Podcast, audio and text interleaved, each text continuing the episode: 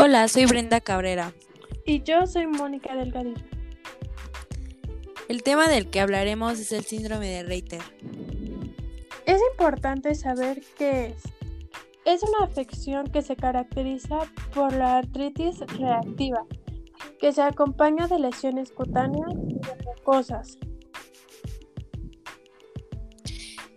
Estas se desencadenan por una infección distante, genitourinaria o gastrointestinal.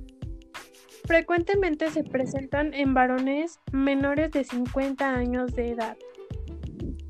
Los síntomas que presentan son dolor y rigidez en las articulaciones, generalmente en las rodillas, tobillos y pies. También se caracterizan por presentar malestar durante la micción e inflamación ocular. El tratamiento incluye antiinflamatorios, antibióticos y esteroides. Esto se puede prevenir lavándonos las manos frecuentemente y correctamente. Eh, también lavar las superficies antes y después de preparar los alimentos. Y teniendo relaciones sexuales con protección. Si presentas alguno de estos síntomas, es importante que acudas a tu médico.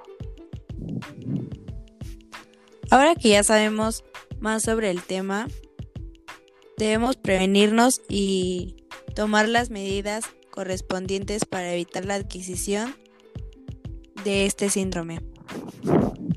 Esperamos que hayas disfrutado de esta sesión informativa tanto como nosotras. Bye. Bye.